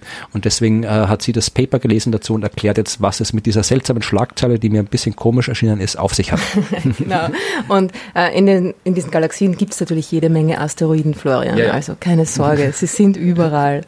Aber ja, ich finde die ganzen Galaxien ein bisschen interessanter als ihre Einzelteile. Diese Galaxie ist extrem cool. Ich habe das irgendwie äh, gestern am Abend noch gesehen, diese Nachricht. Mhm. Und habe mir gedacht, wow, vor allem das Bild. Also wenn man nach dieser, dieser, dieser Schlagzeile irgendwie googelt, dann, dann kommt eh auch gleich dieses Bild. Das schaut auch ziemlich arg aus. Ich finde, es schaut ein bisschen aus wie Mordor oder das so. Der Ring, also der Ring, ja, der genau. gerade in der Lava verschwindet. ja, genau, der Ring. Das sieht aus wie der, der Ring, der gerade in den Schicksalsberg hineinfällt. Äh, ja, und da ist natürlich das erste, das erste, was man sich dann denkt, ist irgendwie so, ähm, wie ist jetzt das ein Ebenbild der Milchstraße? Das ist mhm. ein brennender Ring. Hä? Ja, vielleicht leben und wir ja in einem brennenden Ring und finden das einfach genau. nur Johnny Cash Galaxie. Ring on Fire, genau. genau. Uh, und es ist aber, das, das ist die, die coole Methode, mit der sie diese Galaxie beobachtet haben. Es geht da um eine Galaxie, die 12 Milliarden Lichtjahre von uns entfernt ist. Boah. Darf 12 ich besser wissen? Milliarden. Was? Darf ich besser wissen? Ja. Äh, die, das Licht hat 12 Milliarden Jahre gebraucht, um bis zu uns gekommen. Nein, aber das, da habe ich schon, das ist wirklich, nein, da, da, bin ich, da habe ich wirklich, nein, nein, das ist wichtig, das ist wichtig, denn äh, da habe ich schon oft genug dann irgendwie, wenn man das nämlich nicht dazu sagt, ja, dann fängt man sich früher oder später, meistens früher, immer irgendwie in der Diskussion ein, wo es darum geht, irgendwie, ja, wie weit ist es jetzt wirklich entfernt und was heißt das, weil das ja, äh, Universum dehnt sich ja aus und so weiter. Also mhm. das in den 12 Milliarden Jahren hat das Licht unterwegs war, das Universum sich weiter ausgedehnt und so weiter. Also äh, es, es da macht, öffnest du die Büchse der Pandora. Genau, das, ich, das, also es gibt auf diesen großen kosmologischen Skalen keine eindeutige Möglichkeit mehr, Entfernungen anzugeben. Es gibt verschiedene Metriken für verschiedene Arten der Entfernung. Irgendwie, äh, es gibt eben die, die kosmologische Entfernung, es gibt eben eine Helligkeitsentfernung und so weiter. Und um das alles zu umgehen, ja, sage ich bei sowas immer, äh, die, die, das Licht hat zwölf Milliarden Jahre bis zu uns gebraucht. Das, das heißt, auch, also es ist zwölf Milliarden, weit, zwölf Milliarden Lichtjahre weit nicht entfernt sie wär, Vor allem, es ist illustriert auch, die, das, wie absurd das Konzept des Jetzt ja, das wird, ist ja so, ja. Wenn man weiter weg ist von uns. Weil wenn man dann sagt, wie weit ist die denn jetzt von uns entfernt? Ja, Was soll das überhaupt bedeuten jetzt? Unser Jetzt? Oder deren ihr jetzt? Ich oder gibt es ein allgemeines Jetzt für das ganze Universum? Ja, also ich glaube, über das Nein, Jetzt haben wir schon in der letzten Folge schon mal ja, ausführlich, ja, ja. ich habe mich ausführlich beschwert über das Jetzt. Aber nur mal um anzusprechen, so, äh, diese Galaxie als das, also wie, das, das Bild, das wir sehen, ja, das Bild dieses, dieser Galaxie, das ist, äh, dass wir sehen die Galaxie so, wie sie ausgesehen hat, als das Universum gerade mal eineinhalb Milliarden Jahre alt war. Genau. Also wir sehen sie so, wie sie vor zwölf Milliarden Jahren ausgesehen hat an diesem Ort, wo sie war, vor zwölf Milliarden Jahren, wo auch immer der jetzt ist. Ja. Äh, genau, und es ist ein Ring. Und zwar ist es ein Ring, nicht weil diese Galaxie ringförmig ist. Es gibt tatsächlich ringförmige Galaxien ja. im Universum, aber die ist nicht ringförmig. Die Milchstraße ist ja auch nicht ringförmig, sondern äh, Frisbee-förmig. Ja. Und ebenso ist diese Galaxie eine Scheibe, ein riesiges Space Frisbee. Sie ist nur ringförmig äh, abgebildet weil sie durch eine andere Galaxie im Vordergrund, also zwischen uns und der fernen Galaxie, ähm, gelänzt wird. Also ah, okay. sie wird vergrößert durch den Gravitationseffekt dieser, dieser Vordergrundgalaxie wird das Bild wie bei einer optischen Linse mhm. eigentlich ähm, abgelenkt. Die, die Lichtstrahlen werden quasi gebogen, gekrümmt und das Bild wird vergrößert und durch diese Krümmung kommt es zu diesem Ring-Effekt. Das ist dieser, dieser Gravitationslinsen-Effekt. Hat die Wissenschaft das also, auch dann wieder zurückrechnen können? Also genau. Und das ist irgendwie das Coole dran. Also man sieht diesen, man sieht diesen Ring, beziehungsweise sehen tut man ihn eigentlich nicht. Es ist ja, sind ja Aufnahmen, die mit einem Radioteleskop gemacht worden sind. Mhm. Das heißt jetzt auch nicht, dass man den hören kann. Also Radio ist nicht die, das, äh, was wir, was wir dann anhören, sondern äh, einfach, ja, die Art von, diese Art von äh, Licht, diese Art von elektromagnetischen Wellen, die wir nicht sehen können. Radiowellen. Sehr, sehr langwellige ähm, Lichtwelle. Ja, das, was Arecibo dieses, aufgenommen dieses hat, bevor das Kabel da reingeklatscht ist, die Tage. Ne? Genau, ja. boah, das war auch ein arges Bild, ha? Habt ihr das gesehen? Ja. Das Riesenloch. Wahnsinn. Äh, ja, das wird wahrscheinlich möglicherweise das Ende von. War das, war Arecibo, Arecibo nicht schon längst außer Betrieb und kaputt? Die haben doch damit irgendwas, es war da, irgendwas war da Tsunami, Erdbeben, irgendwas war da, wo das Ding so schon, schon mal so kaputt war. Wirklich? Ich war mich, das, das schon das, hin? Ja, ich glaube, das war auch nicht mehr, ich bin mir nicht sicher. Ja. Ich weiß es jetzt auch gerade nicht. Aber egal, ne? Also es ist irgendwie so ein, es ist nicht so ein Einzelteleskop wie Arecibo, sondern es ist so ein Array. Also es sind viele einzelne kleinere Radioteleskope, viele kleine Einzelschüsseln mhm. quasi, die und Antennen, die man zusammenschalten kann Und damit kann man quasi ein Riesenteleskop simulieren. Ja. Und mit diesem Array, ALMA heißt das, das ist in der Atacama-Wüste auf über 5000 Metern Höhe, ist auch ein ziemlich cooler Ort einfach. Mit dem hat man dieses Bild ähm, aufgenommen. Und dann hat man eben aus diesem Ring, aus diesem, diesem äh, gebogenen Bild, aus diesem gelänzten Bild, hat man äh, das Bild der Galaxie, wie sie wirklich aussieht, jetzt oder damals, damals. äh, damals rekonstruiert. Und dann hat man gesehen, hey, Moment mal, die sieht eigentlich ziemlich so aus wie die Milchstraße. Und daher kommt dieses quasi, dieses Ebenbild. Obwohl sie in Wirklichkeit, wenn man dann auch dieses, dieses rekonstruierte Bild sich anschaut, dann jetzt auch nicht so ähnlich ausschaut wie die Milchstraße. Das ist dann immer schon wieder so ein, was die Schlagzeile Ebenbild. Das ist so wie, die nächste Erde wurde gefunden. Und in Wirklichkeit haben sie halt nur einen Planeten gefunden, der ungefähr mehr oder weniger und so weiter. Das ist ne? eines der Lieblingsthemen dieser das, Sendereihe hier. Genau, ja, die zweite Erde. Super Erde. Ja, genau. Aber es ist, das Coole daran ist, dass diese Galaxie eine, also es ist einer der ersten Galaxien. Es gibt noch ältere Galaxien, natürlich, also die noch früher im Universum quasi ähm, schon da waren und die hat man auch schon beobachtet. Du meinst also es ist noch nicht weiter die weg. quasi ähm, noch weiter weg, genau. Es ist nicht die am fernt, die am entfernteste, was? Ah, da wird kein Satz mehr draus. Es ist nicht Wechste. die Galaxie, die am weitesten, weiten wegste ja, ist, ähm, aber es ist eine, die sehr, sehr weit weg ist und alle oder die meisten anderen dieser frühen Galaxien, die man beobachtet hat, äh, sind nicht so scheibenförmig, mhm. beziehungsweise bewegen sich nicht so wie, wie die Milchstraße in einer, in einer geordneten, rotierenden Scheibe. Also die Sterne in der. Die Sterne, genau, ja. Also alle Sterne in der Milchstraße, oder fast alle, bewegen sich in dieser, in dieser Scheibe wie ein sich drehendes Frisbee nicht ganz. Also die Sterne, die weiter drinnen sind, die näher am Zentrum dran sind, sind ein bisschen schneller. Es, es rotiert nicht starr wie eine Scheibe, ja. aber es, es dreht sich ne, in dieser Scheibenform. Mhm. Und die meisten frühen Galaxien haben eben noch nicht diese stabile Rotationsbewegung, sondern da bewegen sich die Sterne noch viel chaotischer. Ja.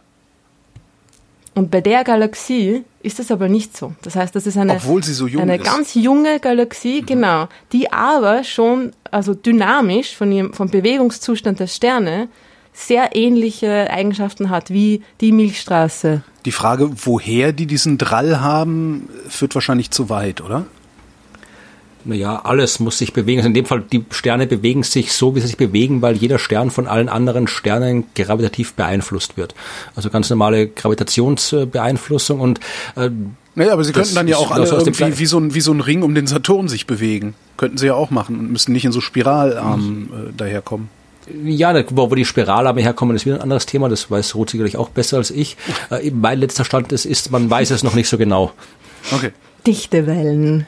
Ah, ja, die Strahlarme. Okay. Kannst du dichte Wellen vernünftig erklären? Ich habe das nie so richtig geschafft, Na. erklären, wie dichte Wellen funktionieren. Also um, ähm. anschaulich zu erklären.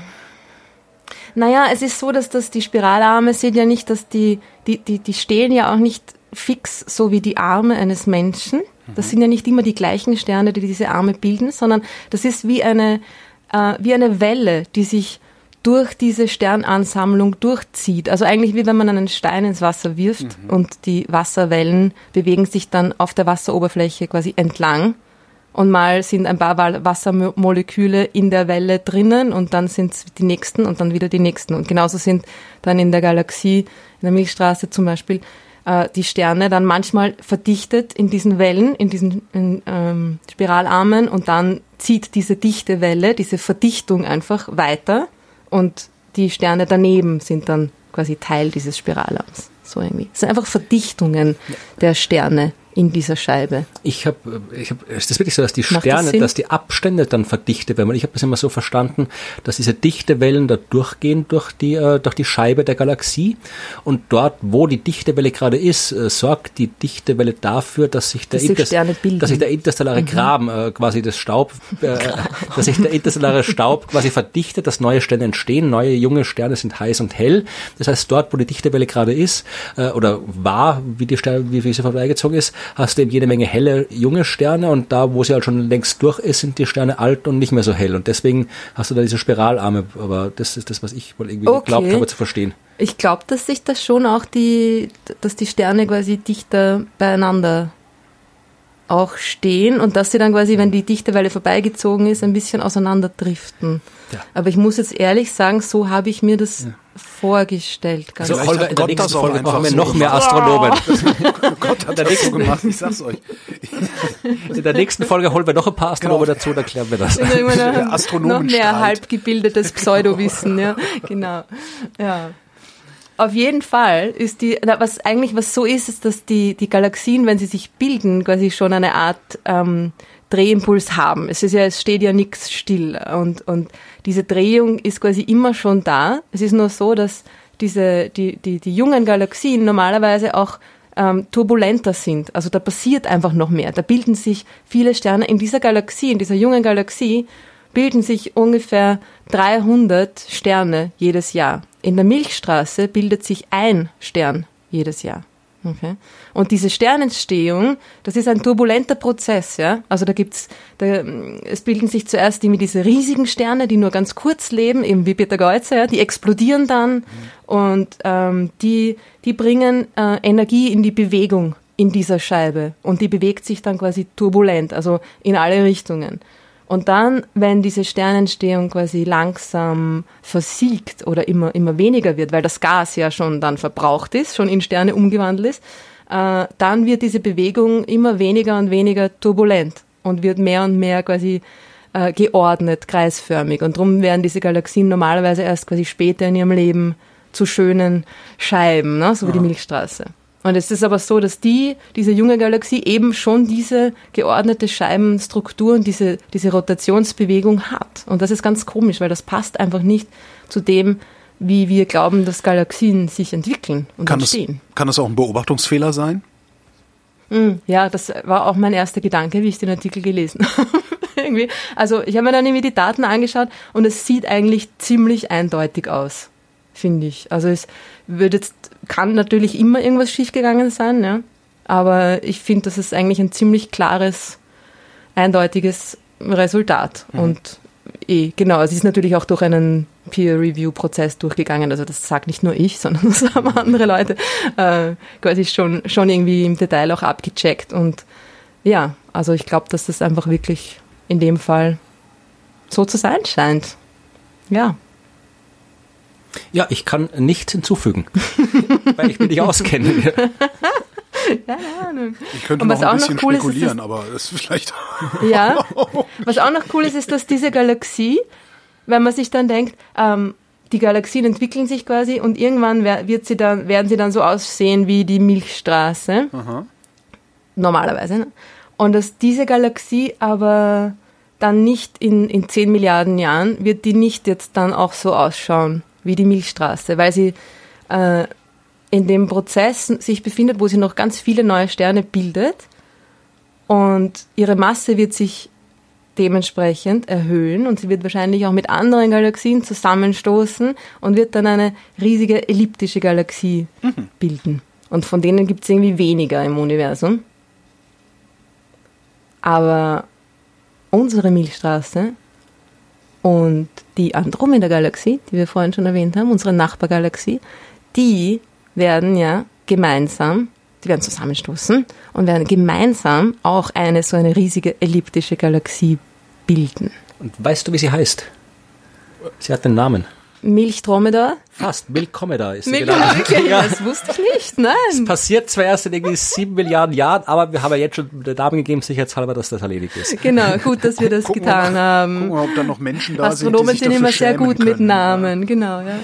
Ja, genau. Aber es ist natürlich extrem cool, weil diese, das ist diese Galaxie, die man bei idealen Bedingungen mit freiem Auge am Himmel sehen kann. Diese einzige andere Galaxie. Ja.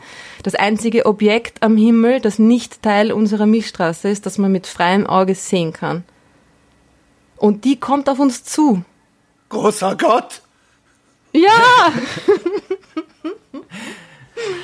Und es ist schon, ich meine, wir werden es leider verpassen, das Spektakel, weil es noch irgendwie dauert noch ungefähr so knapp, glaube zwei Milliarden Jahre bis zum ersten treffen, ne? bis zur ersten Annäherung, durchdringen eigentlich. Es ist jetzt nicht so, dass da die, die Sterne dann boom, batsch zusammenstoßen. Kann da ist ja so viel Platz zwischen den Sternen, dass die einfach durcheinander sagen, Kann man jetzt schon sagen, wo, das, wo, wo, wo es anfängt mit dem Zusammenstoß? Also äh, ist die Erde eine der ersten Planeten? Äh, also ist, ist unser Sonnensystem eines der ersten Sonnensysteme, das davon irgendwie berührt wird? Oder sind wir so weit draußen, dass uns das sowieso erst in drei Milliarden Jahren interessieren wird? Oder so? Also so eine Kollision dauert ungefähr quasi einmal, bis die durch ist, eine Kollision, das dauert ein paar Milliarden Jahre. Ja. Also das ist irgendwie, da ist es glaube ich egal, ob der jetzt irgendwie eine da hat Woche die Sonne, früher oder später da hat die Sonne schon bumm also, gemacht, meinst du? ja, also ich glaube, die, ich glaube, die Sonne ist, ist weg, bis die, bis, bis die Kollision durch ist. Also ja, ja genau. Also es, es, man wird dann, was cool ist, man wird sie natürlich auf uns zukommen sehen. Also man wird, sie wird dann einfach immer größer und größer am Himmel. Mhm. Und das wird schon, schon cool ausschauen, wenn da einfach quasi, wenn man da eine andere Galaxie so von oben betrachtet am Himmel riesig mhm. über Gibt uns sieht. Schöne ne? Computersimulationen, was man sehen könnte, wenn zu der Zeit jemand da wäre, der das sehen kann. Also das kann man sich angucken. Schöne Bilder im Internet. Googelt bei, bei Wikipedia Bild Comeda oder irgendwie sowas. Dann seht ihr diese Bilder. Also das wünscht man sich schon, dass man noch ein paar Milliarden Jahre durchhält, um das angucken zu können. Ich gucke jetzt, ob es das Wort gibt. Da, das ist echt die, die Erkenntnis des Tages. Ja, aber es klingt so kläglich, oder? So, so ach. Ja, ja der vieles in der Astronomie klingt kläglich. bei, bei, bei Namensgebung sind wir nicht die Besten. Galax McGalaxy Face. genau. Ja, apropos Namensgebung, da muss ja. ich noch doch noch mich mal einbringen zu dieser, ich muss noch mal kurz kritisieren, ja, äh, diese Pressemitteilung der europäischen Südsternwarte über diese Ebenbild der Galaxie. Ich habe gesagt, also die, dass die Unterzeile war, die Galaxie ist verzerrt und erscheint als Lichtkranz am Himmel, ja. Also, dass man sich da die Chance entgehen hat lassen, äh, für das deutsche Wort Lichtkranz nicht das lateinische Wort Corona zu verwenden, das äh, kann ich nicht gutheißen, ja. Also, dass diese Chance hätte man nutzen müssen. Dann schlagen da, dann schlagen da die ganzen, die Aluhüte auf und sagen, äh, ja, hast immer gewusst. Ja. Das ist der Vorbote. also, der Virus kommt aus dem Weltraum. Genau, ja, sag das nicht. Es gibt, ich habe ich hab, ich hab ein Buch da hinten stehen, das heißt Viruses from Space, ja. gleich da hinten. Ähm, die Theorie gibt's, aber erzählen wir mal ein andermal. Cool, schau ich mir gleich an. Aber auf jeden Fall eins noch, ich habe am Ende von dieser Pressemitteilung hast du immer die nötigen Sachen, also da steht ja wie so der, das den Volltext vom Paper und so weiter. Und diesmal war da noch ein Hinweis, der mich ein bisschen irritiert hat. Also ich weiß jetzt nicht, ob das Sommerloch auch schon bei der ESO angekommen ist. Ich weiß, dass, dass ein paar, ich ein paar Leute vielleicht mithören, die da irgendwo im Haus der Astronomie, also quasi die für ESO Deutschland Outreach äh, tätig sind. Mich würde interessieren, was es mit diesem Auf was es mit diesem Aufruf äh, auf sich hat. Also äh, da wird verlinkt auf eine Seite, da steht Pitch your research for an ESO press release for a chance to make the news. Also die, die ESO Pressestelle äh, bettelt quasi Forscherinnen und Forscher an, ihnen ihre Forschung zu schicken uh, for a chance to make the news. Also ja. normalerweise sollte es irgendwie umgekehrt sein, dass die, die Pressestelle irgendwie einen Überblick hat, was passiert und dann sucht sie was aus, was reinkommt und jetzt irgendwie, äh, ja, vielleicht, vielleicht ist das irgendwie, weiß ich was. Oder so. Ja, aber das habe ich auch noch nie gesehen vorher bei der ESA-Seite. Also, dass das jetzt hier quasi dir, dass man jetzt quasi aufgefordert wird, doch bitte hier seine, seine Forschung zu pitchen, damit die ESA eine Pressemitteilung draus machen kann. Keine Ahnung. Steht dabei, wer, wer weiß, bitte Bescheid. Nee, ach, da, da wäre ich ja enttäuscht, wenn die ESO jetzt so, so abbauen würde. Nee, also ich glaube, dass Noch ich weiß dazu nicht. Geld braucht die ESO nicht. Da haben sie genug davon. Naja, die hätten sie auch gern mehr. Mhm. Ist nie verkehrt, mehr Geld zu haben. Also. Nee, eh, ja. ja. Aber vielleicht hört jemand mit, der bei den ESO-internen äh, bewandert ist und kann mir erklären, was da jetzt genau damit What's gemeint ist. With that? ja. Ja, ist komisch. Finde ich auch komisch. Aber ja.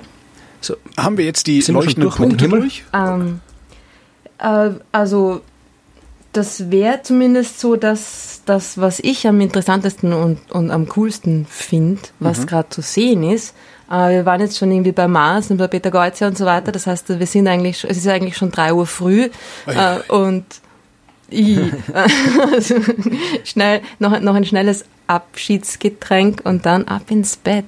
Äh, es geht die Sonne gleich wieder auf. Um, ja. Genau, dann kann man noch irgendwie, ja, Sonnen, ich glaub, Sonnenaufgang. Ich überlege gerade, weil ich mal das letzte Mal einen Sonnenaufgang gesehen habe. Auch passiert mir öfter. Jahre ich bin her, vergleichsweise, ich, hab, ich, ich, neige dazu, ich neige zu Schlaflosigkeit. Das heißt gerade in den Ja, also ich meine jetzt wirklich so Sonnenaufgang, nicht jetzt, ich stehe oft irgendwie vor Sonnenaufgang auf und gelaufen oder sowas, aber wirklich jetzt quasi so, ohne schlafen gegangen zu sein vorher, das habe ich gemeint. Äh, ja, doch, das habe ich dann teilweise auch. Also ich habe teilweise solche so, so heftige Einschlafstörungen, dass ich hier dann ja in den Sommermonaten teilweise um vier Uhr morgens auf dem Balkon sitze, noch nicht geschlafen habe und die Sonne wieder aufgeht. Ja. ist nach wie vor ein sehr... So bitte? Ich wollte gerade sagen, das ist dann vermutlich, ich weiß nicht, wenn ich morgens so noch vor Sonnenaufgang aufstehe und laufen gehe, dann freue ich mich immer, wenn ich den Sonnenaufgang sehe. Aber ich kann mir vielleicht vorstellen, wenn du die ganze Nacht schon schlaflos da hockst, dass dann irgendwie dich der Sonnenaufgang noch mehr stresst, als es äh, Nein, vom Einschlaf nicht, her, oder nicht? nicht mehr. Ich habe ich habe ich habe das so lange schon diese diese insbesondere Einschlafstörungen, dass ich ähm, einen entspannten Umgang damit gefunden habe tatsächlich. Mhm. Ähm, das ist halt auch so, also wenn ich dann tatsächlich, also wirklich am nächsten Tag um 7 Uhr aufstehen muss oder sowas, äh, dann nehme ich auch manchmal wirklich auch eine Schlaftablette zum Einschlafen, wenn es zu arg ist. Aber wenn ich halt jetzt nicht einen Termin habe, sondern nur Homeoffice arbeite, äh, genieße ich das sogar manchmal, dass ich da sitze und denke, ach guck, die Sonne geht wieder auf. Und das ist schon ein sehr eigenartiges Gefühl. Das ist eigentlich ist das, das hat sowas. Es ist so irgendwie, es ist zwar hell, aber es ist trotzdem gefühlt der leiseste Moment des Tages. Ein ganz mhm. komisches Ding ist das, der Sonnenaufgang. Ja.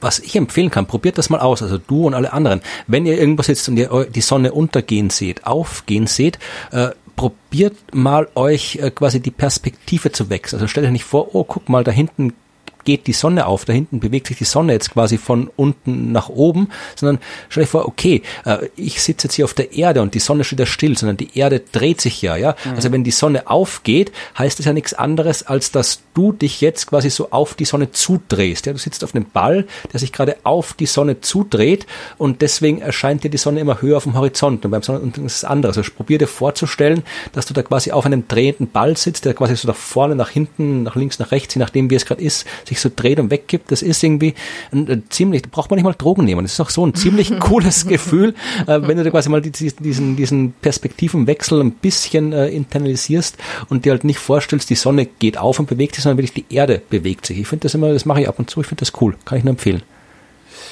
Ja, man hat, kriegt dann auch ein Gefühl dafür, wie schnell sich die Erde dreht. Ja, ne? das finde ich ja sowieso Sonne nah am Horizont ja, genau. anschaut, dann ja, Wenn man dann mal versehentlich schnell. diesen Perspektivwechsel vorgenommen hat, das, mir, mir geschieht das nur versehentlich, dann habe ich das aber auch total auf der Strecke. Meine Fresse, sind wir schnell unterwegs hier. Dann flecht einen ziemlich, ja, total. Stopp, nicht so schnell. Stehe ich immer auf dem Balkon und mache. Ui! Kommt mir so bekannt vor. Ich bin so froh, dass ich nicht die Einzige bin. Oh.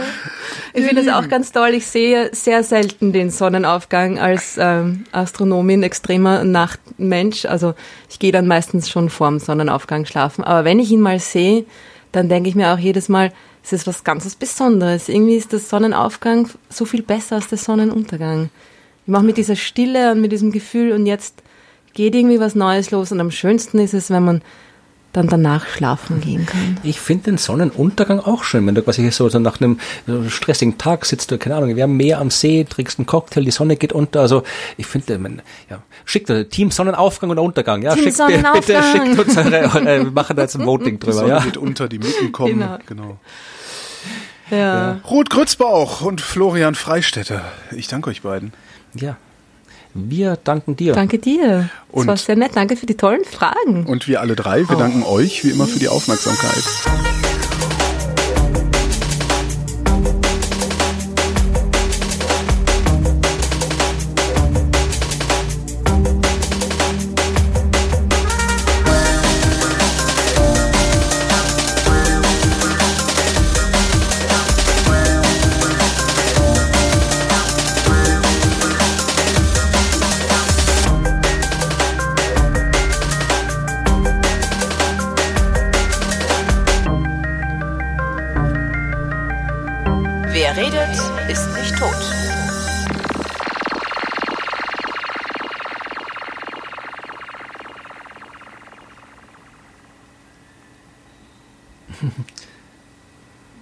Kannte das echt nicht.